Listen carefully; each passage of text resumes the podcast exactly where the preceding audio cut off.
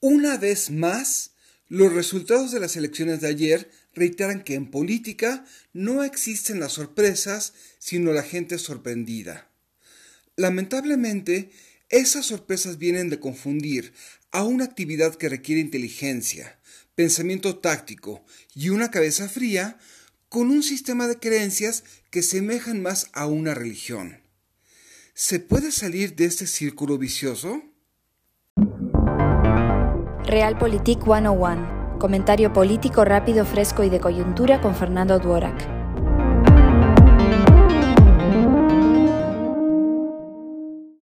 Aunque las elecciones en Coahuila dejan mucho que analizar, no solo sobre las tácticas que el PT y el Verde tejerán rumbo a 2024, sino también por cómo podría el Verde tejer alianzas de gobierno locales, lo ocurrido en el Estado de México estaba más cantado que cualquier cosa desde hacía meses.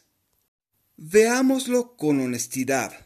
Se están depositando esperanzas a partidos que, por más que se coaliguen, la suma de sus negativos no dará un positivo. Tampoco ayuda que sus liderazgos más visibles sean políticos cuyo mayor acto de patriotismo debería ser pedir perdón y retirarse a la vida privada. Ni se diga que han dejado pasar cinco años sin tejer una narrativa que los reposicione como alternativa. Bajo estas premisas, Va por México será un placebo para quienes teman u odian a Morena, pero no una solución. Mientras tanto, el conservadurismo tensa sus arcos rumbo al golpe de péndulo en 2030. ¿Se puede hacer algo para evitarlo? Sí, pero debemos dejar de autoengañarnos. El primer paso es darnos cuenta de que la verdadera lucha estará en lo local. Vigilen a sus personas legisladoras federales y estatales, así como a sus autoridades municipales. ¿Las reelegirían independientemente de su filiación partidista? Si la respuesta es sí, demuéstrenlo con apoyo o presión. Si la respuesta es no, eviten tocarse el corazón.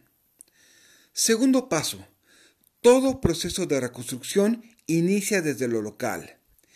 Si la política nacional está para llorar, involúcrense en la de sus estados, municipios y colonias retejan relaciones con quienes las hayan roto por razones políticas.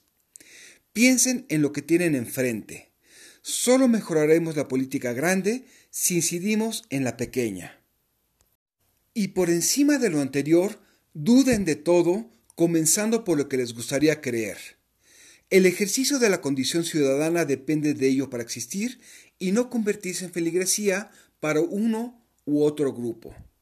Soy Fernando Duarac y esto es Realpolitik 101. Hasta la próxima. Sigue a Fernando Duarac en Twitter y en Facebook. Visita fernandoduarac.com para más información y análisis político.